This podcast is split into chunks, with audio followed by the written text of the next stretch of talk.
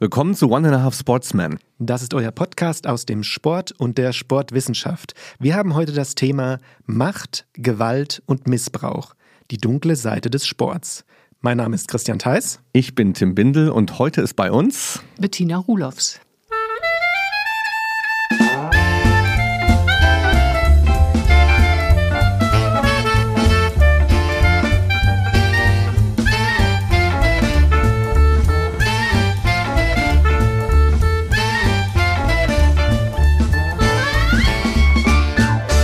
Also herzlich willkommen da draußen zurück bei One and a Half Sportsman. Ich bin heute ziemlich aufgeregt. Ich habe mich auch ziemlich gut vorbereitet auf eine Folge, auf die man sich gut vorbereiten muss. Das werden wir noch hören heute. Und ich bin total froh, dass Professorin Bettina Rulofs bei uns ist von der Deutschen Sporthochschule Köln. Ich stelle dich ganz kurz vor. Und zwar bist du dort am Institut für Soziologie und Genderforschung ähm, tätig und hast die Professur für Diversitätsforschung im Sport. Deine Themen sind Ungleichheit und ähm, Geschlechterforschung, auch in der Jugendarbeit. Ähnlich wie wir ja auch, Christian, ähm, bist du unterwegs. Und ähm, wo es heute ja viel darum geht, Gewaltprävention und Kinderschutz, bist da beispielsweise auch in einem Projekt Safe Sport mit drin. Da werden wir drüber sprechen. Und ich habe bestimmt auch noch was vergessen, was wichtig ist. Und das kannst du uns jetzt noch sagen. Hallo, ja, ich freue mich über die Einladung. Ich bin ähm, total gerne hier zu euch gekommen. Das ist schön. Wir kommen mal ganz locker rein, würde ich sagen. Und zwar, ähm, ich habe letzte Zeit viel Podcasts gehört tatsächlich. Das habe ich, letzte, das hab ich ähm, sonst noch nicht gemacht. Ich würde euch gerne mal fragen, äh, vielleicht als Empfehlung für die anderen da draußen, habt ihr weitere Podcast-Empfehlungen außer One and a Half Sportsman? Christian, du hörst viel, richtig? Auch so viel Ja? höre ich eigentlich gar nicht. Darf ich auch erst Hallo sagen? Ja, klar. Ich auch erst Hallo.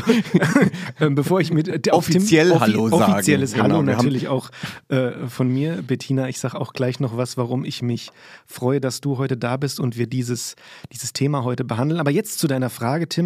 Ähm, um ehrlich zu sein, so viel höre ich gar nicht. Also regelmäßig. Regelmäßig höre ich eigentlich nur zwei. Und das sind zwei Schwester- Podcasts. Das ist einmal die NDR Intensivstation und dann WDR Satire Deluxe. Okay. Also kann ich herzlich empfehlen. Und noch einen Punkt hinterher für alle The Office-Fans, also das Vorbild von Stromberg, Ja. ja, gibt es The Oral History of the Office mit Brian Baumgartner. Das ist Kevin aus The Office auf Spotify. Kann ich nur empfehlen. Sehr, sehr, sehr schönes, ähm, schöner Rückblick auf äh, ja, das Making-of von The Office. Da gehen die Klickzahlen jetzt hoch, weil wir uns da so viele zuhören. Hörst du, hörst du Podcasts überhaupt? Ja, tatsächlich, ähm, aber auch erst in den letzten ein bis zwei Jahren. So ein Stück weit, glaube ich, tatsächlich so Corona-mäßig ist das entstanden. Äh, da sucht man sich ja viele Dinge, die man auch zu Hause tun kann. Und ähm, ich habe natürlich auch den NDR-Corona-Podcast immer Mm, ach, gehört und Ach, höre den ja. auch immer noch. Aber ähm, ein Podcast, den ich in letzter Zeit entdeckt habe, ist der Podcast Was denkst denn du? Ähm, mit Nora Hespers und Rita Molzberger. Der gefällt mir sehr gut, die sich mit so philosophischen Fragen auseinandersetzen und auch mit sozialwissenschaftlichen Themen. Gibt's, gibt's tolle Vor Ich habe auch den, den Soziopod, den haben wir doch, Chris, äh, hast du auch wahrscheinlich auch, Bettina, auch mal hier und da gehört, oder? Ja, den höre ich auch sehr gerne. Ist mir auch immer so ein kleines Vorbild, wo ich sage, da muss es ein bisschen mehr hin, noch strukturierter, noch genauer an den Themen so dran. Ne? Ich fand den auch gut. Ja, ist auch toll, weil sie sich Ja. immer so einzelne Bücher vornehmen Ja, und Ähm, Klassiker der Soziologie und äh, die dann durchsprechen. Es ist wirklich klasse, das Format. Aber da hätte ich eine aufbauende Frage an euch. In welchen Lebenssituationen hört ihr denn Podcasts? Zum das. Einschlafen? Ah, zum Einschlafen. Das ist, guck, das kann ich ich zum Beispiel gehört, gar nicht. ja. Habe ich aber auch schon öfter gehört. Ja? Oder manche hören Ja. Podcasts beim Laufen, geht bei mir gar nicht. Also bei mir ist so das klassische, entweder Hausputz oder Autofahren. Autofahren bei mir auch vorm Einschlafen, also ich schaffe es noch, den auszumachen sozusagen. Und ähm, auf dem Fahrrad im Fitnessstudio höre ich gern Podcast. Und was ich total gerne höre, totaler Tipp finde ich, Ausnahme der Rose heißt das, ein Hörspiel-Podcast. Und das sind ähm, zwei super witzige, aber auch sehr intelligente Menschen, die tatsächlich eine, eine Kulturanalyse zu TKKG, drei Fragezeichen und ähnlich mal absolute Top-Empfehlung. Also ist echt super. Mhm, schön. Und ähm, vielleicht, Tim, kann wir jetzt schon das, was wir uns eigentlich vorgenommen haben, weil wir haben ähm, heute explizit vor, schneller in den Blog in Medias Res zu kommen, weil wir unser Thema mit Bettina wirklich ausführlich besprechen wollen. Ich möchte noch zwei Sachen vorneweg schieben. Wer unseren Titel liest, Macht, Gewalt und Missbrauch, dem wird schon auffallen, dass wir uns heute einer ja, einer Seite des Sportes widmen. Wir haben ja schon geschrieben, die dunkle Seite des Sports, die nicht zwangsläufig mit unserer, ähm, mit unseren ansonsten, glaube ich, ziemlich positiv ausgerichteten mhm. Episodenthemen äh, einhergeht. Aber uns ist das sehr wichtig, auch im wissenschaftlichen Kontext über diese, mh, hm, ja, definitiv negativen Seiten des Sports mhm. zu sprechen. Das hat ein paar Konsequenzen. Nicht unbedingt, dass unsere, ihr habt es ja jetzt anfänglich schon gemerkt, dass wir ähm, nicht auch hier und da das kleine Späßchen in, äh, ähm, in, in Blöcken machen können, die nicht im wissenschaftlichen Teil sind. Allerdings sollte unser Medias Res Blog, und das geht insbesondere in meine Richtung, habe ich heute verzichtet auf irgendwelche Musikeinspieler oder sonstige, das möchte ich vorneweg schieben, weil wir, glaube ich, der Ernsthaftigkeit dem Thema ähm, dort äh, gere besser gerecht werden können. Bettina, du hast ja viel Erfahrung mit Gesprächspartnern der Thematik. Alle eiern sie wahrscheinlich irgendwo so rum, ne? Und ich habe auch so in der in der Anmoderation gesucht, was ist denn eigentlich die passenden Adjektive so dafür? Ne? Also ich finde, es ist ein natürlich total ernstes Thema, ein furchtbares Thema, ein heikles Thema. Was für Adjektive fallen dir ein? Ja, es ist ein schweres mhm. Thema, mhm. es ist äh, sensibel, das Thema. Ähm, aber was, was wir auch in unserem Team immer wieder sagen zu dem Thema ist, ähm, ja, wenn man sich nicht diese bewussten Auszeiten nimmt, um auch mal wieder miteinander zu lachen oder auch tatsächlich mal sich wieder humorvoll zu begegnen, dann äh, hält man das ja eigentlich nicht aus. Also von daher wird bei uns sehr viel gelacht und ähm, immer wieder auch bewusst sozusagen ähm, nach den komischen Seiten gesucht. Natürlich nicht das Thema betreffend und wir lachen auch nicht über äh, das Thema oder über die Menschen, die von Gewalt betroffen sind. Aber ähm, es braucht einfach auch so Momente, wo du nach einem Ausgleich suchst. Und da ist, glaube ich, Lachen und Humor das Beste, was einem da passieren kann. Hm. Und da bist du ja wirklich, also totaler Profi, also jahrelang mit solchen schweren äh, Themen zu tun zu haben. Das ist natürlich äh, Wahnsinn. Kommen wir nachher noch dazu, was das eigentlich mit dir macht, aber ähm, es gibt noch viele Dinge, die wir vorher klären müssen. Aber soweit sind wir noch gar nicht, Christian. Soweit sind wir noch gar okay. nicht, aber wir ja. ähm, begeben uns mit großen Schritten voran, weil wir möchten genau über dieses heikle Thema oder wir sucht euch ein Adjektiv aus, was für euch passend ist. Ich finde das sehr, sehr schön, dass du da bist, Bettina, weil ähm, nochmal als Abschlusspunkt der Anmoderation, wir wollen uns nicht äh, um Themen drücken sozusagen, die wir sehr, sehr wichtig finden, dass die im Sport und in der Sportwissenschaft äh, gesprochen, besprochen gehören. Und deshalb machen wir das heute ganz, ganz explizit zum Thema.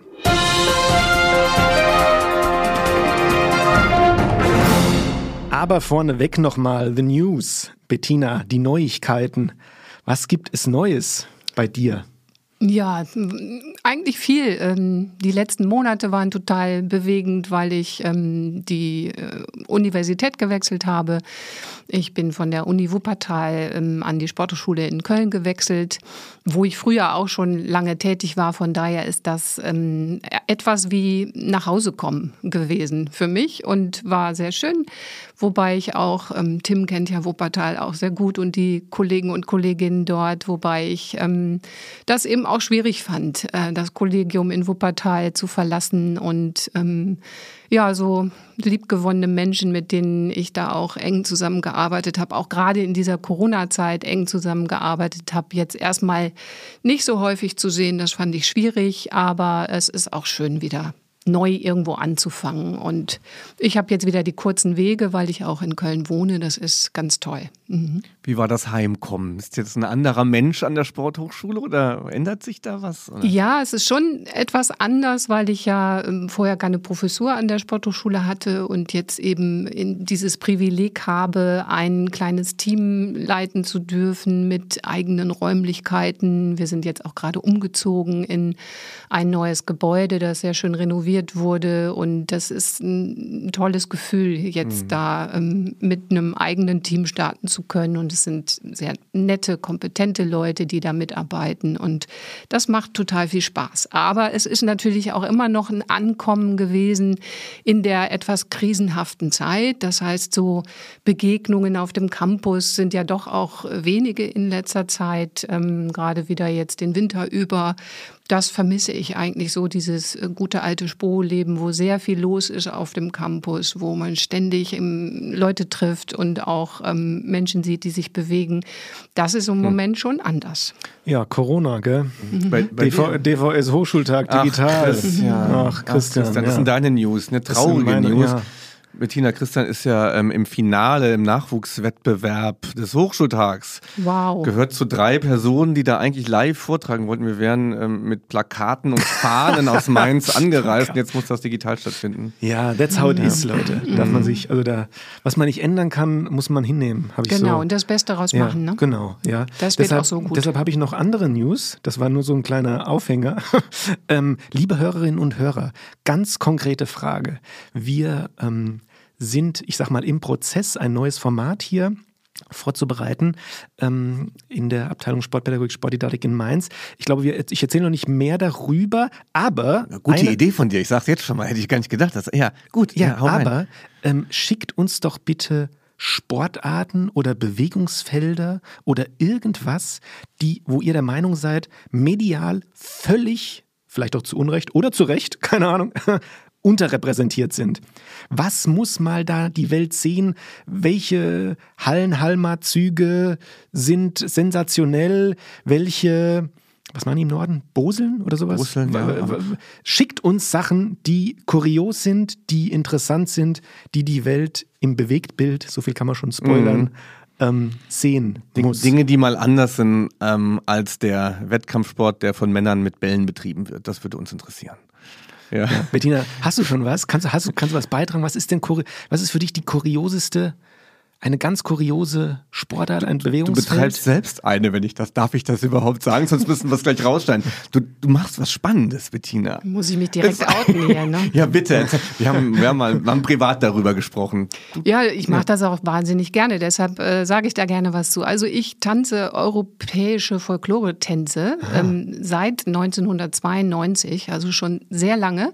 Also das war so ungefähr mein drittes, viertes Semester an der Sporthochschule und ähm, kennen ja viele viele so aus den Tanzkursen, dass man dann auch mal so ein Setaki oder sowas tanzen muss. Und ja, da gab es dann eine Gruppe an der Sporthochschule, die gesagt hat, wir möchten das öfter machen. Die gab es auch schon länger und da bin ich dann dazugestoßen und es macht mir unheimlich viel Spaß. Also es sind süd- und osteuropäische Folklore-Tänze aus Bulgarien, Rumänien, Griechenland, äh, aber auch mal was aus Frankreich ähm, und es macht richtig, richtig Spaß. Kein Wettkampf, kein Ball. Stimmt, aber. Sind Männer dabei? Es sind wenige Männer dabei, aber ähm, es sind welche mit dabei. Und ihr werdet es vielleicht nicht glauben, aber das ist konditionell ganz schön herausfordernd, weil es sehr viele Sprung-, Hüpf-, federnde mhm. Bewegungen sind zu sehr schneller Musik. Und ähm, das äh, fühlt sich schon wie Wettkampf an mitunter. Okay.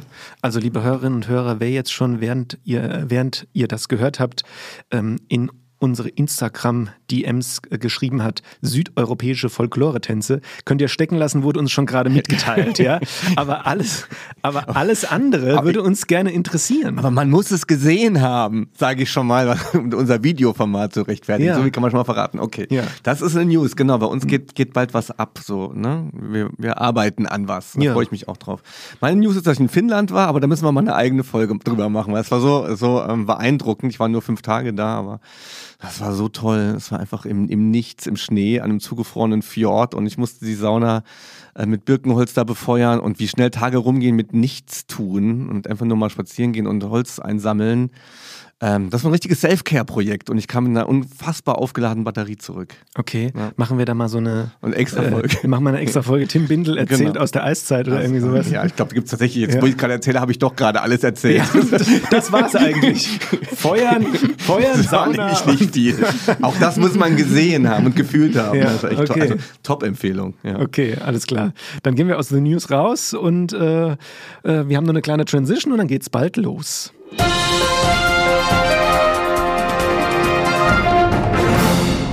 Bettina, ich frage jeden von unseren Gästen immer eine Frage, nämlich in Corona-Bezug irgendwas in den, in, ich sag mal, in den komischen letzten zwei Jahren neu für dich entdeckt? Irgendwas, was du neu angefangen hast? Ja? Yoga. Ach Ja, nein, ja, da- jeder zweite, der Mach mal einen Strich auf die Liste. Golf oder Wie Yoga? viele habt ihr schon Ah, davon? ich glaube, äh, also Ich war auch mal kurz dabei, aber ich bin schon wieder weg. Yoga anfangs. Ja, bist dabei geblieben dann auch, ja, oder was? Hm. also tatsächlich. Ähm, Liegt aber auch daran, dass das eine gute Freundin von mir macht und äh, ich finde, sie macht, macht das einfach klasse, Online-Yoga und ähm, das äh, hat mich ähm, mal gepackt. Hm. Neue Erfahrung, finde ich gut. Ah, da würde ich sozialwissenschaftlich schon direkt darauf antworten. Das ist aber besonders eine gute Freundin von dir, weil ich glaube, die große Anzahl an allen, ähm, die das neu eingestiegen sind, sind da aufgrund von irgendwelchen YouTube-Clips oder so. Medi hatten wir schon ganz oft. Oder ist Medi deine gute Freundin? Äh, Nein. ja? Also du hattest persönlichen Bezug zu deiner Yoga-Lehrerin. Ja, sonst, ja? sonst wäre ich wahrscheinlich auch nicht dazu gekommen. Und ähm, das war einfach so, dass äh, die Freundin eben sagte, ich habe hier meine Yoga-Ausbildung gemacht und ich brauche jetzt ein Übungsfeld und ich kann das im Moment nicht äh, in der Präsenz unterrichten. Wer hat Lust, äh, kommt online dazu. Und die macht das so klasse, dass ich äh, da jetzt immer wieder gerne teilnehme. Schön, ja. Und du, nix? Ich Tim? mache da nicht mehr Nicht- mit bei nicht mehr? Yoga. Nein, nee, ich Warum nicht, denn nee. nicht? Warum denn Es hat nicht? mich immer, es, es hat mich irgendwie, ja, als Positive zu nennen, es hat mich dann doch auch irgendwie entspannt, wenn es dann vorbei war. Es hat mich aber währenddessen zu viel geärgert, was ich alles nicht kann. Und ich habe mich dazu langsam bis gar nicht verbessert dabei. Das fand ich dann nicht so schön. Ich, hab's dann Ja, ich würde jetzt gerne die Möglichkeit haben, so einen O-Ton einzuspielen von vor, ich tippe mal zwei Jahren mit Annika äh, Brunsemann. Schöne Grüße gehen raus. Ähm, Da war ich voll drauf. Voll ja, da Yoga. war so, hier war so ein Nerd-Talk über eine Yogamatte, ja. Und dann bräuchte man so einen Clip hier, so O-Ton von vor zwei Jahren. Boah, Leute, macht Yoga, es ist das Geilste. ich muss mir halt immer vorstellen, dass man sich darauf eine ganze, eine ganze Identität aufbauen kann und das habe ich nicht gesehen. Ja, das sehe ich bei mir auch nicht, ganz und gar nicht. Ähm, aber ich meine, das, was du sagst, dieses Gefühl danach, ähm, entspannt zu sein und was für sich gut. getan zu haben, ist schon klasse. Aber ich weiß, was du meinst. Dieses, ähm, naja, man kommt da irgendwie in die Dehnung doch nicht rein und man hat total mit dem Gleichgewicht zu kämpfen an Ja. manchen Stellen. Das kann auch ein bisschen frustrieren. Aber es ist ja mal die Frage, wie langsam man das aufbaut, ne? Finde Das könnte ich. das Problem bei mir Ja, sein. Ich baue nein. Dinge sehr gerne schnell auf. Ja, manchmal braucht man halt Jahre, bis man so Oh einen Gott. herabschauenden Hund Ja. auch richtig gut hinkriegt. Gut, da ne? ist Tim Bindel schon ausgestiegen. Genau. Ich, da bin ich beim, beim Olli, beim Skateboarden schon ausgestiegen. Wenn man ein Jahr dafür braucht, ein Brett drei Zentimeter anzuheben, das ist ganz ähnlich zu dem herabschauenden Hund. Da bin ich raus. Kann ich verstehen. da sind wir raus. Und aber wo wir jetzt reingehen, ist unseren wissenschaftlichen Blog. Und unser Episodenthema heißt heute Macht, Gewalt und Missbrauch. Die dunkle Seite des Sports.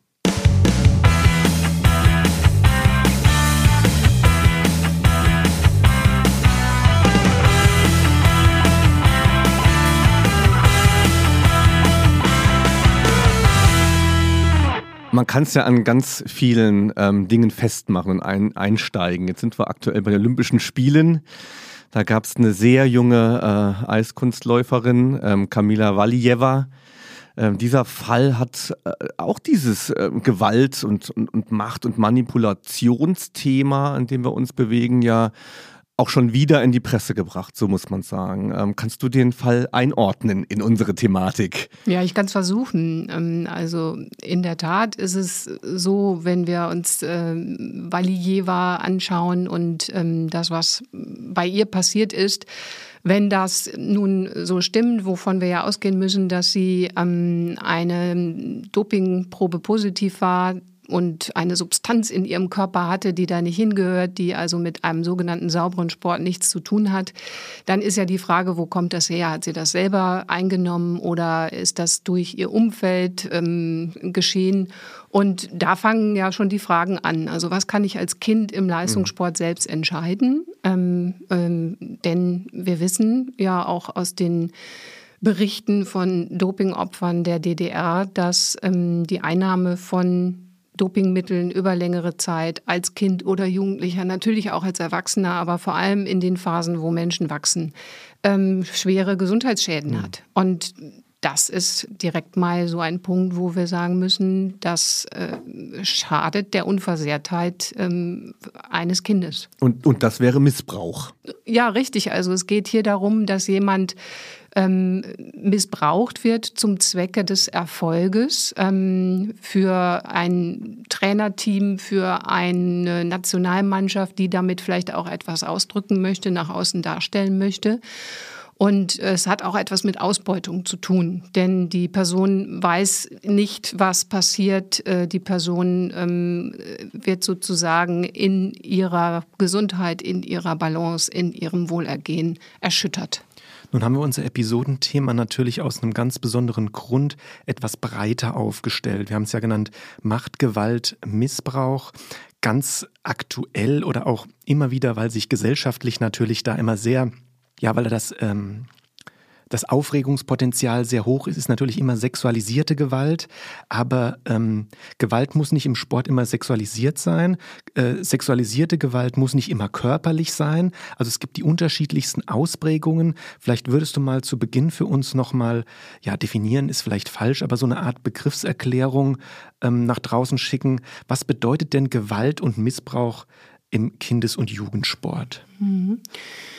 Ja, also erstmal ist Gewalt ja immer damit verbunden, dass hier jemand Macht ausübt über eine andere Person und sich damit über die Person stellt und der Person einen Willen aufzwingt oder etwas aufzwingt, was die Person nicht selbst entscheiden mag oder wo sie nicht wissentlich zustimmen kann.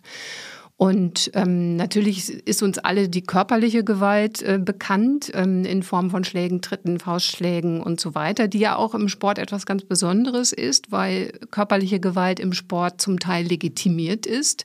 Wenn wir an Kampfsportarten denken, aber auch so ein kleiner Rempler beim Fußballspiel oder ein Bodycheck beim Eishockey gehören ja mit dazu und sind legitim innerhalb der Regeln. Ähm, das ist nicht sozusagen die Gewalt, die wir jetzt untersuchen im Rahmen von unseren Studien, sondern wir schauen zum Beispiel auf körperliche Gewalt, die von Trainern an Kindern und Jugendlichen begangen wird. Durch auch zum Teil Schläge, durch Drangsalieren, durch Schütteln und so weiter, ähm, was eben ja auch im Umfeld von Sportwettkämpfen passieren kann. Dann, ja. Mhm. Genau, ich, ich würde vielleicht nochmal, um es um wirklich einzuordnen, von, von was wir sprechen, wie, wie relevant das Thema eigentlich ist, würde ich hier noch kurz ähm, einschieben und dich auch fragen. Ich habe es in der, in der Vorbereitung auch gelesen, ähm, ein Drittel der Kaderathletinnen und Kaderathleten haben äh, im, im Grunde Missbrauchs- oder Gewalterfahrungen gemacht. Das ist ja absoluter Wahnsinn. Ja, ähm, da müssen wir aber auch sehen, dass wir einen, Gewalt, einen weiten Gewaltbegriff anlegen. Ja, also vielleicht ist das, was wir in der Wissenschaft unter Gewalt verstehen, nicht immer das, was auch da draußen ähm, landläufig als Gewalt bezeichnet mhm. werden würde, weil wir stellen uns bei Gewalt immer so massive, manifeste Formen eines körperlichen Übergriffs beispielsweise vor. Mit sichtbaren Spuren auch. Ne, Richtig, ne, ja, da muss ne? jemand ja, nachher ja. verletzt rausgehen, damit wir das als Gewalt anerkennen. Das ist aber ähm, bei den Begriffen, die wir anlegen, nicht so. Wir schauen zum Beispiel, wenn es um sexualisierte Gewalt geht, auch auf äh, verbale sexuelle Belästigungen. Wir schauen auf ähm, Gewalt, die mittels digitaler Medien begangen wird, durch das Versenden beispielsweise von pornografischen Fotos, die jemand nicht frei entscheiden kann, ob er oder sie diese Fotos sehen möchte, die mir einfach geschickt werden. Ähm, wir reden über Stalking bei sexualisierter Gewalt. Es kann aber auch natürlich eine Grenzverletzung sein, indem da jemand in eine Duschsituation reinkommt und eine blöde Bemerkung macht über meinen Körper, die eine sexuelle Komponente hat. Das sind alles auch Formen sexualisierter Gewalt. Ich muss natürlich noch einen Punkt aufgreifen, den hat Tim anfänglich schon in unserem Vorgespräch, vielleicht nicht in unserem Vorgespräch, in unserem Prolog hier angesprochen. Ähm, ich habe mich heute, um eben Rumeiern zu vermeiden, du hast, glaube ich, Rumeiern äh, genannt, das Wort, Tim, mhm. Ähm, sehr, sehr explizit auf die Episode vorbereitet, weil ähm, ich glaube, Bettina, du wirst es einschätzen können, wenn man nicht täglich damit zu tun hat, versucht man natürlich auch die ähm, Bereiche auch irgendwie trennscharf voneinander zu besprechen. Jetzt, äh, insbesondere wenn man so eine Expertin wie, äh, wie du es bist, jetzt hier hat. Und was mir aufgefallen ist in meiner Vorbereitung, dass häufig in den Studien, zum Beispiel, ich habe hier eine von 2016, das hat Tim auch gerade schon äh, das Wort benutzt, dass von Kader Athletinnen und Kaderathleten gesprochen wird. Sind die einem ganz besonderen Autoritätsgefälle ähm, ich sag mal, untergeordnet? Herrschen da ganz besondere Machtverhältnisse in den Kadern? Ja, ihr bezieht euch auf die Safe Sport Studie, die wir durchgeführt haben, wo wir ähm, explizit nur ähm, Athleten und Athletinnen aus Wettkampfkadern des Leistungssports befragt haben. Und tatsächlich ist der Leistungssport, das sehen wir jetzt auch in den Studien, wo wir über den Leistungssport hinaus geforscht haben, tatsächlich ist der Leistungssport anfälliger für die Ausübung von Gewalt. Wir sehen also tatsächlich auch, dass äh, Sportler und Sportlerinnen, die im Leistungssport unterwegs sind, häufiger Gewalt erleben als diejenigen, die aus dem Breiten- und Freizeitsport kommen. Es ist auch ein Problem des Breiten- und Freizeitsport, aber im Leistungssport eher. Und da können wir über viele Strukturen reden, was wir vielleicht auch gleich noch machen, äh, warum der Leistungssport anfällig dafür ist. Ich, ich würde mal eine einfache, einfach mal so als Frage kurz in den Raum stellen. Ja? Eine einfache, wenn ich potenzieller Leistungssportler oder potenzielle Leistungssportlerin bin und in einem Kader und irgendwie vorankommen möchte. Das heißt, ich möchte irgendwie zu Wettkämpfen nominiert werden oder in bestimmten Teams, in bestimmten Leistungsgruppen einsortiert. Ähm, akzeptiere ich dann mehr? Oder ja. schlucke ich mehr runter so, also behalte ich mehr für mich und gehe vielleicht nicht damit in die Öffentlichkeit, wo ich sage, na gut, das ist jetzt, ist mir jetzt sehr, sehr unangenehm, aber wenn ich jetzt hier was sage, bin ich vielleicht raus? Ja, also das, was du als Frage oder These in den Raum stellst, haben wir in Berichten von Betroffenen tatsächlich auch bestätigt gesehen. Wir haben Interviews geführt mit Betroffenen von sexueller Gewalt aus dem Leistungssport und da kommt das immer wieder. Diese ähm, Sorge, die die Athleten und Athletinnen hatten, wenn sie jetzt etwas sagen über den Missbrauch, der dort passiert, dass sie dann rausfliegen aus dem Team, dass der Trainer sie nicht mehr nominiert für Wettkämpfe, dass sie all das, was über Jahre aufgebaut wurde, verlieren. Und deshalb hm, befinden sich Leistungssportler und Sportlerinnen in einem sehr, sehr engen Abhängigkeitsverhältnis zu ihren Trainern und hm, haben einen Weg eingeschlagen. In der Sportsoziologie nennen wir das ja auch Hyperinklusion, haben einen Weg eingeschlagen. Sie sind mit Haut und Haaren in diesem System drin. Das können sie nicht so leicht verlassen. Also wo man das wirklich auf erschreckende Weise äh, sehen kann, ist der Fall um USA Gymnastics, der natürlich der wahrscheinlich der, der schwerwiegendste, größte äh, Fall äh, war. 20 Jahre, über 20 Jahre äh, Missbrauch an, an Hunderten äh, von, von Leistungsturnerinnen, von, von jungen Mädchen. Und an dem Fall finde ich, da gibt es auch eine Dokumentation äh, drüber, Ashley A. Habe ich da äh, gesehen. An dem Fall kann man das Problem, das du gerade beschrieben hast, glaube ich, ganz gut sehen. Also man akzeptiert viele Dinge als eine Selbstverständlichkeit auf dem, auf dem Weg zur Spitze. Man ist so dominiert von diesem Gedanken, macht sich sehr abhängig, auch in einer Konkurrenzsituation. Und dann kommt noch ein Punkt beim Sport dazu, den hattest du eben schon mal angesprochen, ähm, als es darum ging, ja beim Fußball fault man auch, beim Kampfsport ähm, äh, kämpft man auch der Körper, der natürlich dann so etwas wie ein Sportgerät wird und äh, die Mädchen nicht mehr unterscheiden konnten. Sind diese Berührungen medizinische Berührungen oder sind es ähm, persönliche? Das war ein ganz äh, ähm, merkwürdiges Szenario, was da äh, beschrieben wurde in der Dokumentation. Ja, und das ist auch dieses ähm, Hineinwachsen in eine Situation, wo ich ständig berührt werde. Ja, als ja. wenn ich als junges Kind anfange, in diesen Sportarten aktiv zu werden, gerade auch in ästhetisch-kompositorischen Sportarten wie das Turnen, ähm, aber auch ähm, rhythmische Sportgymnastik oder Eiskunstlaufen um nur Beispiele zu nennen. Dann mhm. bin ich es gewohnt, dass ich ständig ähm, korrigiert werde bei Bewegungen, dass ich angefasst werde. Den Körper zeigst auch. Auch das, den, ja, ja, genau. auch, ja. Ähm, dass ich den Körper immer ästhetisch präsentieren muss. Und ähm, da ist ein, dieses Über Grenzen gehen ähm, oder auch wo dann die Grenze ist, vielleicht nicht immer so klar. Und ähm, Deshalb ähm, haben wir auch in den Gesprächen mit Betroffenen immer wieder gehört, dass das überhaupt nicht realisiert wurde, dass das Missbrauch ist, mhm. weil diese Berührungen ähm, so en passant auch während des Trainings oder während physiotherapeutischer Behandlungen ja. oder beim Umkleiden stattfinden,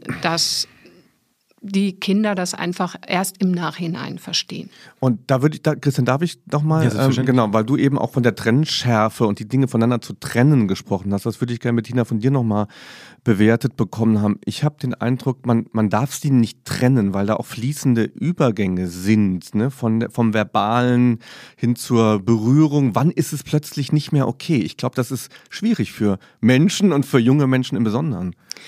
Ja, und ähm, deshalb wenden wir ja auch dieses weite Verständnis von zum Beispiel sexualisierter Gewalt an. Da kriegen wir durchaus ja auch schon mal Kritik, ja, weil ähm, dann äh, Personen auf uns zukommen und sagen, na ja, also eure Zahlen hier, ähm, ein Drittel der Sportler und Sportlerinnen sind betroffen. Das ist ja alles gar keine echte Gewalt, was die da erlebt haben.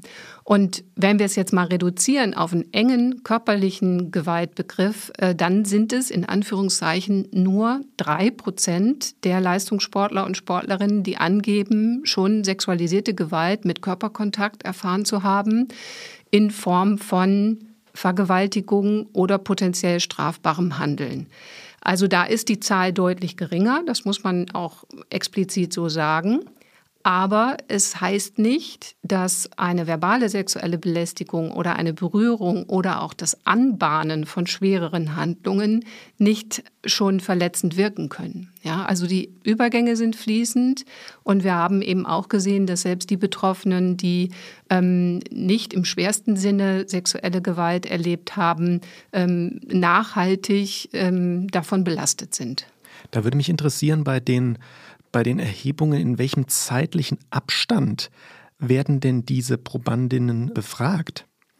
Also, weil ich frage deshalb, wenn man sich die ähm, Zeugenprotokolle aus den Missbrauchsprozessen der Kirche, ist ja auch immer wieder aktuell leider, ähm, anschaut, dann geben viele Betroffene zu Protokoll, äh, hätte mich damals jemand gefragt, ich dachte, das wäre normal.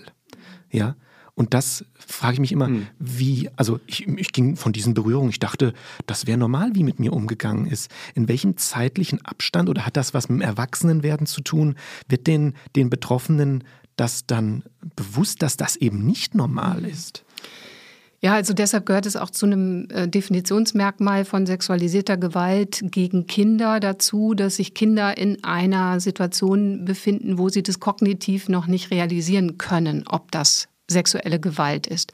Sie haben davon noch kein Verständnis, sie können auch nicht wissentlich zustimmen, weil Sexualität in dem Alter noch keine Rolle spielt, wie wir das von Erwachsenen kennen. Und von daher ist ähm, gerade dieses Zurückblickende ähm, ein zentrales Element und was natürlich für die Forschung auch bedeutet, dass wir nur Erwachsene befragen können zu dem Thema. Also wir ähm, machen das auch aus ethischen Gesichtspunkten in unseren Studien so, dass wir nur mit über 18-Jährigen sprechen über das Thema oder Befragungen auch nur an über 18-Jährigen durchführen, die dann rückblickend auf ihre Zeit als Kind oder Jugendliche antworten. Ich würde gerne noch eine Sache nachschieben, weil ich eben schon Geschlechter angesprochen habe und ich weiß, dass du dazu was sagen kannst. Ich bin ein bisschen ähm, äh, ich finde, die, die, die Datenlage war ein bisschen unklar, als ich mich da eingelesen habe. Auf der einen Seite ähm, war sehr, sehr lange, ich sage jetzt mal, ähm, die, die, die anerkannte Meinung, dass deutlich mehr ähm, äh, Kinder und Jugendliche äh, weiblicher Natur betroffen waren, also Mädchen, ja. Ähm, das verändert sich jetzt oder hat, habt ihr andere Zahlen oder wie ist da der aktuelle Stand, den du vertrittst? Ja, ähm, die Datenlage ist da im Moment so, dass wir ähm, immer wieder auch diesen Befund finden, dass Mädchen und Frauen häufiger von sexualisierter Gewalt auch im Sport betroffen sind. Also wir haben zum Beispiel in unserer sogenannten Breitensportstudie, das ist die Studie sicher im Sport, wo wir über 4000 Sportvereinsmitglieder befragt haben, da haben wir beispielsweise gesehen, dass ähm, 31 Prozent der Frauen und 9 Prozent der Männer angaben, sexualisierte Gewalt mit Körperkontakt im Kontext des Sports erfahren zu haben. Im Kontext des Sportvereins. Während wir aber in einer anderen Studie, die wir in einem europäischen Forschungsprojekt durchgeführt haben, wo wir eine sehr junge Befragungsgruppe hatten, da waren die Befragten 18 bis 30 Jahre alt, da haben wir beispielsweise den Befund, dass 19 Prozent der Frauen und 32 Prozent der Männer angaben, von sexualisierter Gewalt mit Körperkontakt betroffen gewesen zu sein, in der Zeit als Kind oder Jugendlicher im organisierten Sport. Und der Befund hat uns dann erstmal sehr überrascht und dann fängt man natürlich an zu gucken, haben wir das methodisch alles sauber gemacht und ähm, das war aber ein sehr großes Team mit erfahrenen Statistikern auch. Wir haben das alles von vorne nach hinten durchgerechnet und von rechts auf links. Ähm, das ist der Befund, den wir so einordnen müssen. Also Männer sind hier häufiger betroffen und ähm, es ist nicht die einzige Studie. Es gibt auch im Ausland hin und wieder Studien, die diesen Befund hervorbringen, dass Männer häufiger betroffen sind im Sport. Und ähm, wir müssen eben sehen, wir haben ja eine junge Befragtengruppe. Ich könnte mir vorstellen, dass das auch sehr viel damit zu tun hat, wie Männer inzwischen für dieses Thema sensibilisiert werden oder sensibilisierter sind für das Thema. Ich, ich versuche mal. Äh uns in die zweite Hälfte, sage ich jetzt mal so, rein zu strukturieren. Also wir haben hier und da am Rande mal darüber ähm, gesprochen, wie stark das verbreitet ist. Das kann man auch nachlesen. Vielleicht kannst du uns da noch Empfehlungen geben. Ich glaube, das äh, können wir hinter uns lassen und hängen, hängen jetzt so ein bisschen an dem Punkt nochmal, finde ich, den sollten wir nochmal klären, wo genau die Orte sind. Also wir haben von Kaderathleten gesprochen, wir haben vom organisierten Sport gesprochen. Was ist denn mit dem Schulsport? Was ist mit dem informellen Sport, also von Peergewalt beispielsweise? Und was mich noch interessiert, dritter Raum vielleicht noch, kommerzieller Sport, Fitnessstudios äh, und ähnliches, wo der Körper ja auch wirklich äh, sehr stark im Fokus steht, wenn ich an Personal Training und sowas denke und das auch beobachte, zu Berührungssituationen ähnlichem kommt. Kannst du uns dazu was sagen? Ja, wobei ich gleich sagen muss, und das ist eine riesen Forschungslücke, dass es zu dem Schulsport wenig gibt. Ähm, es gibt keine Studie, die mal Gewalt im Schulsport genauer untersucht hätte, zahlenmäßig. Es, es kommen auch nicht so die Fälle an die, ne? durch die Medien genau. durch, ne? muss ja. man sagen. Ja, ja, in der Tat. Ähm, es gibt hin und wieder, also wir haben auch in unseren Stichproben einzelne Fälle aus dem Schulsport, aber es sind nicht viele. Und es gibt keine größere Prävalenzstudie zu Gewalt im Schulsport. Das fehlt. Mhm. Ähm, aber ähm, was wir in unserer europäischen Studie gesehen haben, ist, dass wenn wir auf diese organisatorischen Kontexte schauen, der Sportverein der Ort ist, der am meisten angegeben wird. Also wir haben hier wirklich verschiedenste Settings abgefragt. Den Sportverein, den Fitnesssport im kommerziellen Sportstudio oder auch den außerunterrichtlichen Sport im Rahmen von AGs beispielsweise an Schulen. Und da wird der Sportverein ähm, mit Abstand am häufigsten genannt. Es folgen dann Trainingszentren im Leistungssport, also Olympiastützpunkte beispielsweise in Deutschland, aber auch in den anderen Ländern, die wir damit untersucht haben, gibt es ja solche Trainingszentren. Und der ähm, außerunterrichtliche Schulsport, der ähm, kommt dann irgendwann weiter hinten und mit deutlich niedrigeren Prävalenzen. Und, und, zum kommerziellen Sport wissen wir nichts. Sehr wenig. Ja. Ähm, das ist auch zum Beispiel bei den Fällen, die wir in Interviewstudien haben, ähm, so gut wie kein Thema. Ja, da kann ich ja was zu beitragen. Bald ja. als Buch, Leute. Ja. ähm, ich habe ja geforscht zu Jugendlichen im Fitnessstudio und es fällt doch auf, dass weibliche Trainierende doch häufiger angeben, dass sie ähm, das klassische begafft werden doch als sehr negativ mhm. erfahren haben. Mhm. Ja, also ähm, ich weiß nicht, inwieweit das in deinen, das passt wahrscheinlich in den weiten Begriff der, ja, du nix, ja, also da, da, da müssen wir mich jetzt noch mit beschäftigen, in welchem, welcher Gewaltdefinition das äh, unterkommt. Aber der, das klassische über den Spiegel äh, angeschaut werden von männlichen Trainierenden kam doch häufig in meiner, in meinen Interviewbefragungen vor. Ja. Ja, die Frage ist, ob wir das schon sexualisierte Gewalt nennen können. Ähm, aber das ist genau die Schwierigkeit bei der Definition, äh, denn es kommt ja immer darauf an, wie ich das subjektiv erlebe. Ne? Und ähm, ich würde mal sagen, wenn in dem Moment nur ein Blick stattfindet, ohne dass in irgendeiner Weise ähm, eine sexualisierte Komponente damit ähm, verbunden ist, mhm können wir das noch nicht sexualisierte mhm. Gewalt nennen. Aber es ist natürlich trotzdem ein unangenehmes Gefühl, ein Unbehagen, was erzeugt ja. wird. Ich würde noch eine Frage, auch äh, mit Blick auf die zweite Hälfte, die Tim schon gleich anmoderiert hat. Ähm, es gibt natürlich unglaublich viele Trainer und Trainerinnen in allen Sportarten, die machen einen ganz tollen Job. Ja, und die fragen sich vielleicht trotzdem teilweise, ist das jetzt in Ordnung, was ich mache? Wo ist die Grenze? Wie, äh, wie kann ich mich auch dahingehend fortbilden? Ja, ähm, ja, hast du da Hinweise, Tipps? Wir haben äh, zu diesem Thema Trainer und Trainerinnen und wie sie damit umgehen, jüngst ein Forschungsprojekt abgeschlossen, wo wir auf das Thema Nähe und Distanz im, auch im Leistungssport beispielsweise eingehen und haben da ein Schulungskonzept für Trainer entwickelt, das wir auch ähm, jetzt an verschiedene Spitzenverbände weitergegeben haben und wo wir auch Trainer schon mit geschult haben. Ähm, was für uns eine ganz wichtige Erkenntnis ist, ähm, ist, dass immer ein Training, welches ausgerichtet ist auf ähm, Mitbestimmung, auf Partizipation, auf Empowerment, ein Training ist, wo auch Gewalt und Missbrauch seltener vorkommt. Das können die Psychologen, die bei uns im Team waren, sogar mit Daten ähm, quantitativ untermauern. Und das ist für uns ein mhm. ganz wichtiger mhm. Aspekt. Und das finden Pädagogen wie wir auch gut. Also auch ganz unabhängig von den Problematiken ist eine äh, Kinderpartizipation natürlich auch aus pädagogischer Sicht sehr wünschenswert. Ich ähm, würde mal aus dem, was, was gerade besprochen wurde, mit einer, mit einer These mal rausgehen, ein paar Sachen versuchen zu verknüpfen. Ich habe letztens auf YouTube mal, ich weiß gar nicht mehr warum, eine ganz alte Sache, ähm, Moderation war Fuchsberger, Anfang der 80er und Desiree Nosbusch, damals 15, war zu Gast. Und da habe ich das konnte ich mir kaum angucken, weil der Fuchsberger an dem Mädchen da rumgestreichelt hat, so in der Unterhaltung und ihr auf die Pelle gerückt ist. Das hätte heute Wellen geschlagen, sodass ich ähm, glaube, dass die Sensibilität ja auch erst in letzter Zeit ähm, zugenommen hat, Kinder zu schützen vor einem öffentlichen Zugriff sozusagen und noch dazu vielleicht auch noch Mädchen oder, oder Frauen zu schützen dafür, dass sie im Grunde für die, für die Allgemeinheit körperlich freigegeben wurden. Und jetzt ähm, habe ich große Bedenken, was diesen Vereinssport angeht. Ich überspitze das mal ein bisschen, weil der Vereinssport, der scheint das größte Problem zu sein, so eine, so eine Famili so einen familiären Raum liefert. Und die Familie, das habe ich noch Deutschlandfunk gehört, ist ja der eigentlich der kritischste Raum für den Missbrauch, dass die, der Verein also einen, einen Raum aufbaut, der solche Berührungen äh, eher zulässt, wo man, wo man sich kennt und wo man Nähe lebt und der sich noch dazu in den letzten Jahrzehnten gar nicht verändert hat. Und das Fitnessstudio beispielsweise, das ist kundenorientiert.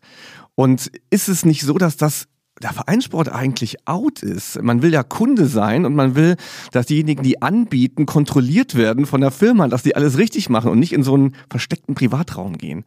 Das war jetzt ein bisschen viel, aber vielleicht kannst du, du hast ein paar Mal genickt, vielleicht kannst du was damit anfangen. Ja, spannend. Ähm, die Frage ist, was, was wollen die Leute, ne? wenn sie da äh, sportlich aktiv sind oder auch gerade junge Leute, wollen sie denn eher einfach nur so eine Art Dienstleistung mhm. ähm, sich abholen, wo sie den Eindruck haben, das ist hier zertifiziert und alles ist sicher, alles ist äh, prima?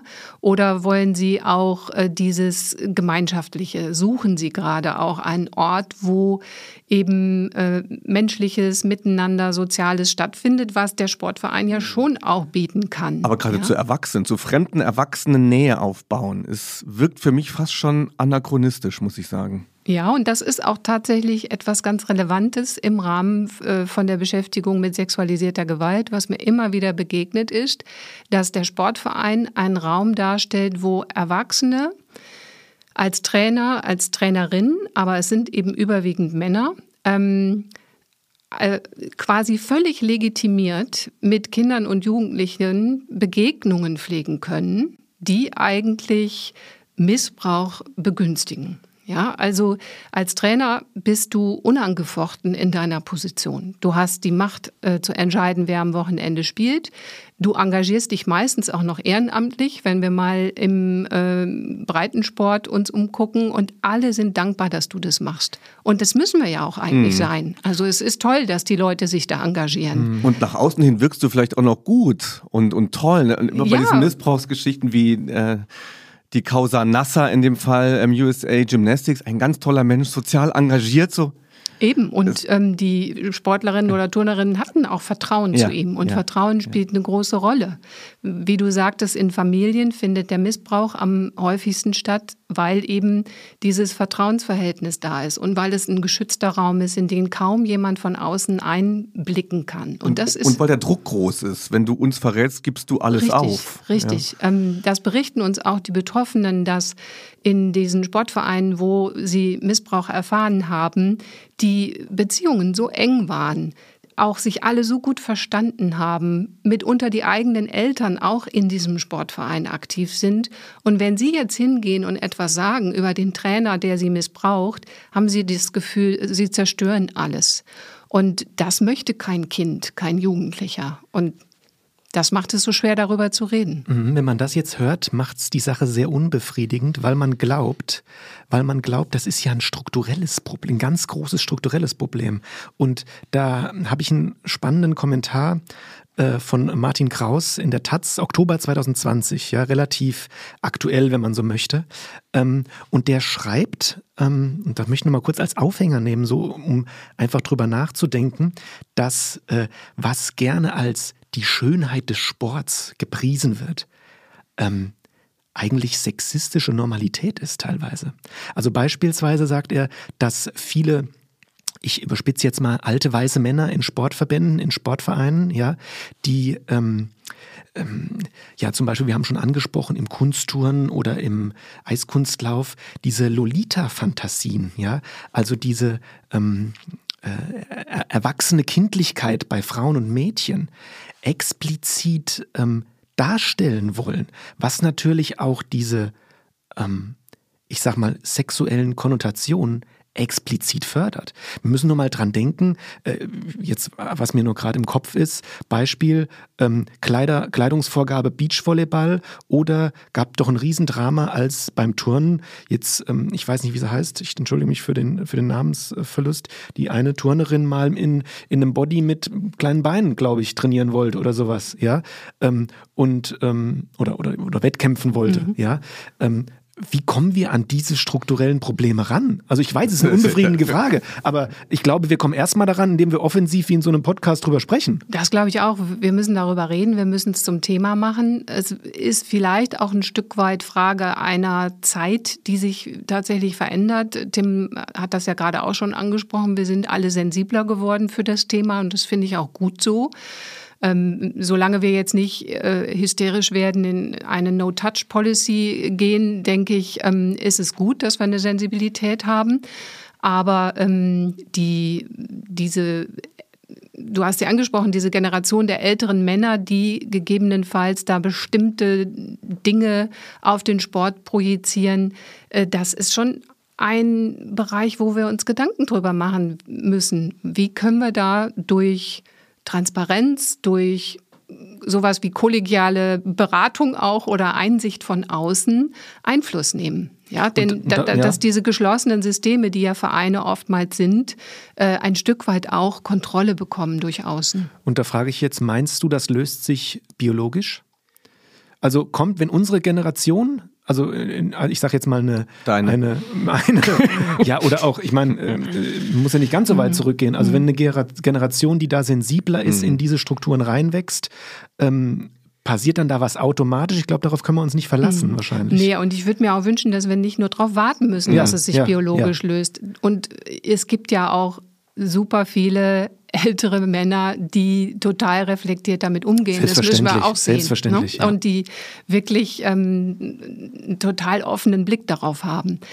Aber was mir wirklich Hoffnung macht, sind äh, die vielen jungen Studierenden, die ich jetzt beispielsweise in den Seminaren antreffe, die wahnsinnig offen sind für dieses Thema, die ein Interesse haben, dazu etwas zu lernen, die diese Problematik sehen und verstehen, während das vor 10 bis 15 Jahren mhm. wirklich noch schwierig war, solche Themen anzusprechen im Sportstudium. Da haben wir echt dicke Bretter bohren müssen und das hat sich verändert. Das finde ich ganz positiv. Mhm. Vielleicht gehen wir, gehen wir aus, dem, aus dem Block raus mit, mit, mit so ein paar Ratschlägen für mich, würde ich fast sagen. Ich habe eine 13-jährige Tochter und ich bin ganz froh, dass sie keine Kaderathletin wird, muss ich sagen. Wenn sie das denn werden würde, hätte ich nach dem, was ich da alles so weiß und was man so liest, ähm, hätte ich keine Lust drauf. So würde ich ganz ehrlich sagen. Also dann würde ich mir würde ich fordern, die soll irgendwo sein, wo sie erstmal nur Frauen sind das wäre das wär mir sehr, sehr wichtig, um da irgendwas auszuschließen. Und ich will überall dabei sein, so mehr oder weniger. Darf ich das fordern? Also erstmal ist es so, dass auch Frauen äh, sexualisierte Gewalt ausüben können. Ähm, das sehen wir zwar nicht so oft und vielleicht auch nicht so gern, weil unsere Vorstellung von sexualisierter Gewalt äh, heteronormativ ist. Äh, wir gehen immer davon aus, es muss der männliche Täter und ein weibliches Opfer sein. Da müssen wir uns einfach ein Stück weit von lösen. Es gibt datenmäßig zwar weniger Täterinnen, aber es gibt sie auch. Und dann ähm, denke ich, dieses ständige Kontrollieren und dabei sein äh, kann nicht der Weg sein. Natürlich ähm, ist es gut, wenn Eltern achtsam sind. Ähm, und es gibt so, glaube ich, auch unter vielen Eltern das Gefühl, oh, ich gebe mein Kind im Sportverein ab und alles ist gut. Das ist es aber was nicht. Was kann ich denn tun? Muss ich die kennenlernen? Aber ich kann die ja auch über das Kennenlernen ja nicht einschätzen und so weiter. Na, du könntest ja. einfach mal gucken, auf der Sportvereinsseite haben die ein Kinderschutzkonzept. Mhm. Wie positionieren die sich öffentlich zu diesen Themen? Und Sportvereine sollten heutzutage ein Kinderschutzkonzept haben. Das finde ich jetzt zum Beispiel einen sehr wichtigen Punkt. Also das ist wirklich hilfreich. Ich glaube, den Podcast hören, hören viele, die, die das gleiche denken jetzt wie ich. Also wie kann ich jetzt meine, meine Kinder schützen mhm. eigentlich? Das war doch, ist doch eigentlich, wir wollen ja den, den Sportverein nicht unter einen Generalverdacht stellen, Kinder zu missbrauchen, mhm. sondern sie sind ja für uns immer noch ein guter Ort, ein entwicklungsfördernder Ort. Aber wie kann ich sicher gehen oder sicherer gehen, dass das auch passiert? Und da finde ich diesen ähm, Hinweis schon mal sehr hilfreich. Also guckt nach, wie positioniert sich der Verein? Fragt nach in dem Verein, wie positioniert ihr euch dazu? Und ähm, gibt es weiteres Präventives, was wir tun können? Oder? Ja, also ich finde beispielsweise, dass Eltern auch ein Recht darauf haben, ähm, hin und wieder mal beim Training mit dabei sein zu dürfen. Wir kennen natürlich alle das Problem, dass die ehrgeizigen Eltern am Spielfeld dran stehen und stören, äh, wenn sie ständig reinrufen. Aber es darf nicht so sein, dass der Sportverein wie so eine Dark Box ist, ähm, Turnhallentür zu und keiner kommt mehr rein das geht nicht. In so einer mhm. Zeit, wo wir sensibel mit solchen Themen umgehen möchten, müssen Eltern auch die Möglichkeit haben, ihre Kinder hin und wieder zu begleiten und Einsicht nehmen zu können. Okay, zum Abschluss, Bettina, Macht, Gewalt und Missbrauch. Wenn du so eine To-Do-Liste hättest, so ein bis drei Punkte, was muss sich in nächster Zeit konkret, was würdest du oder was würdest du dir wünschen, was sich konkret verändern müsste, sollte, damit zumindest ähm, gewisse Konflikt- oder ja, Gef Gefahrenzonen entschärft werden. Hättest du sowas zum Abschluss, wo du sagst, ja, das ist so eine Agenda für die nähere Zukunft? Also tatsächlich müssen wir ähm, an die Vereinsbasis stärker ran. Wir haben in Deutschland die Situation, dass viele Verbände schon sehr übergeordnete Verbände schon sehr gut aufgestellt sind zu dem Thema, aber wir erreichen die 90.000 Sportvereine in Deutschland bislang noch zu wenig mit diesen Themen. Und der zweite Punkt ist, dass ähm, gerade bei diesen vielen Konstellationen von Verdachtsäußerungen, Vorfällen, wir in Deutschland noch keine Institution haben, die sich auch unabhängig um die Aufklärung und Aufarbeitung von solchen Vorfällen kümmert. Das ist auch eine zentrale Forderung, die der Verein Athleten Deutschland im Moment formuliert, dass es ein solches unabhängiges Zentrum für Safe Sport geben müsse. Die Überlegung finde ich sehr interessant und wichtig und ähm, ist sportpolitisch inzwischen auch auf der Agenda, weil sie im Koalitionsvertrag steht. Und da bin ich sehr gespannt, ob es uns gelingt, in Deutschland so etwas aufzubauen.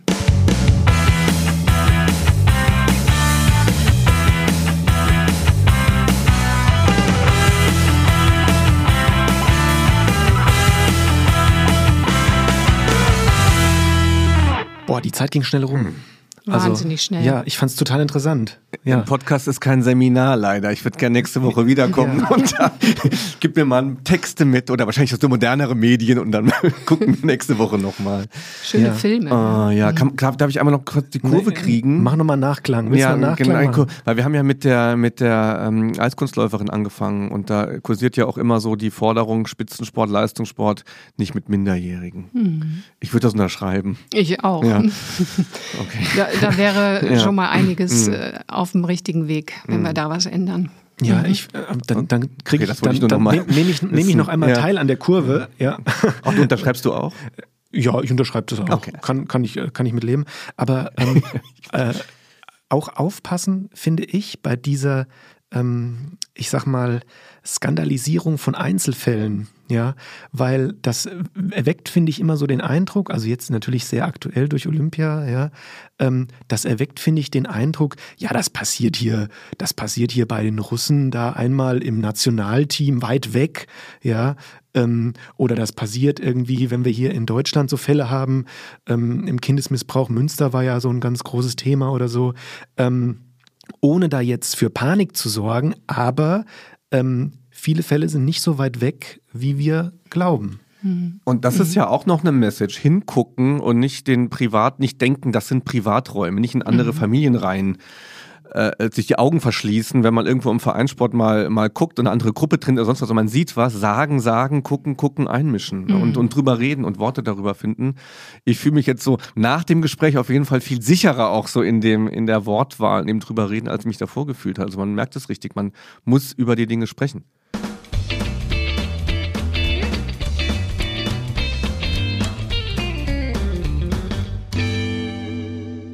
So leichtere Kost, kann man glaube ich sagen, kommt jetzt. Das ist wie in, wie in so Boulevardmagazinen, hinten noch Tierbabys kommen. ja, ich habe keine dabei. Ja, ja unnützes Sportwissen. So Osnabrück ist ein Koala geboren, Leute. Aber ich habe, ja, der Koala.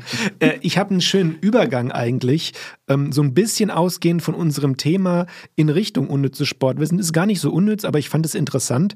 Nämlich ähm, die Winterspiele, die jetzt zu Ende gegangen sind, waren die äh, Olympischen Spiele, die ähm, die ausgewogensten waren vom Geschlechterverhältnis her. Wow. Ja, mhm. also im Vergleich zu, ähm, lass mich kurz schauen, äh, 41 auf 45 Prozent gestiegen, also der weibliche Anteil. Ja, äh, im Thema Gender Equality, ja, zumindest, zumindest ein Schritt nach vorne. Ja. Hast du dir da was angeguckt, Bettina? Olympische Spiele, Winterspiele? Oder boykottiert? Ich habe es ein bisschen ich, boykottiert. Ich gucke ein bisschen ja. mit, weil mein Sohn total gerne Snowboard fährt und der dann ständig sich diese Sachen anguckt. Äh, da schaue ich schon mal ein bisschen mit. Aber wo du äh, Olympische Winterspiele sagst ähm, und du vorhin auch ähm, mal kurz die Taz erwähntest, ich lese ja auch immer gerne die Taz und da ähm, bin ich äh, über ein Phänomen gestolpert, was mir im Zusammenhang mit unnützem Sportwissen ähm, sehr wichtig erscheint, nämlich die First-Everisierung. Kennt ihr das?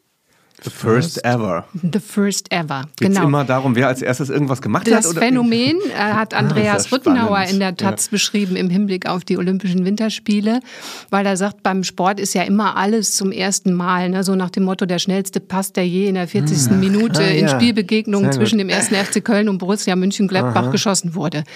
Und das war bei den Olympischen Winterspielen in Peking natürlich ganz, ganz besonders ähm, im Vordergrund. Die ersten Spiele, die in einem Ort stattfanden, also Winterspiele und Sommerspiele. Ähm, Deutschland hat die First Ever Goldmedaille im Skeleton gewonnen. Äh, First Ever Short Track Medaille für Belgien ging an Hanne Desmet und, und, und. Also ja. du kannst bei Olympischen Winterspielen dich immer zum ersten Mal fühlen. First ever in einem Naturschutzgebiet, würde ich mal richtig. sagen. Also, und ich habe heute zum ersten Mal in meinem Leben an einem Podcast teilgenommen. Yes. Ich bin jetzt total first everisiert. Und das ist schon Sehr ein unnützes Sportwissen, das oder? Das finde ich gut. Ich fand es richtig. mit first Überleitung. E first Everisierung. Ja, Schön. Dann, dann bringe ich meins auch Schön. mit Überleitung. Denn ich habe es auch ein bisschen satt, diese Olympischen, äh, vor allem Winterspiele, dass da ständig nur irgendwie Soldaten antreten. Also die Deutschen deutsche Medaillengewinner, irgendwie Soldaten, die sich dann im Bob durch eine Eisbahn schälen. Das ist so weit weg von meinem Leben und von dem, das ich als Kind hatte, dass ich mir das schon echt fast nicht mehr angucken kann. Ich würde mir viel lieber angucken, jetzt kommt meine äh, Geschichte, äh, weil ich im Olympic Channel auch folge auf Insta und da habe ich nochmal Skiballett gesehen. Ich weiß nicht, ich glaube, das war in den 80ern dann zum letzten Mal nochmal dabei. Das sah fantastisch aus und ich habe überhaupt nicht verstanden, wieso das nicht mehr gezeigt wird. Da fährt man dann so einen seichten Abhang runter, sehr langsam und ähm, stützt sich da so ein bisschen auf den Skistöcken ab und rüber und so Überschlagbewegung. Das sah, sah gut aus. Klasse. Ja. Das ist klasse. Mehr davon. Synchron? Das, was ich gesehen habe, war, war alleine Herren. Aha. Ja. Wow. Ja, Tim, da musste mal eine Bürotür nach äh, eine oder hier ein, ein Gebäude weitergehen und schöne Grüße an Holger Preuß. Äh, bitte äh, einbringen in den IOC. Wir wollen, äh, wie Skiballett heißt das, zurückhaben. Ich glaube, da gehe ich zwei Türen weiter zum, zum Frieda Ott, der bei uns die ah, Schneesport-Exkursion ja. macht. Der soll das einfach dort machen. Ja, richtig. Dann sind die, haben die Studenten auch was Fester Bestandteil. Ja, genau.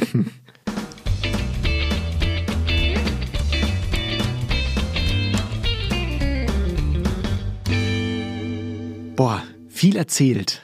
Ganz viel, teilweise angerissen, aber teilweise mhm. auch in die Tiefe gegangen. Also ich fand es ganz, ganz spannend. Bettina, vielen Dank, dass du da warst. Danke für die Einladung. Mir hat es auch sehr gut gefallen. Ja, ganz herzlichen Dank. Also wirklich ein belastendes Thema, aber wenn man es so mit Fakten unterlegt bekommt, dann kann man, glaube ich, ganz gut das Buch schließen am Ende mhm. des Podcasts. Ja, genau. super.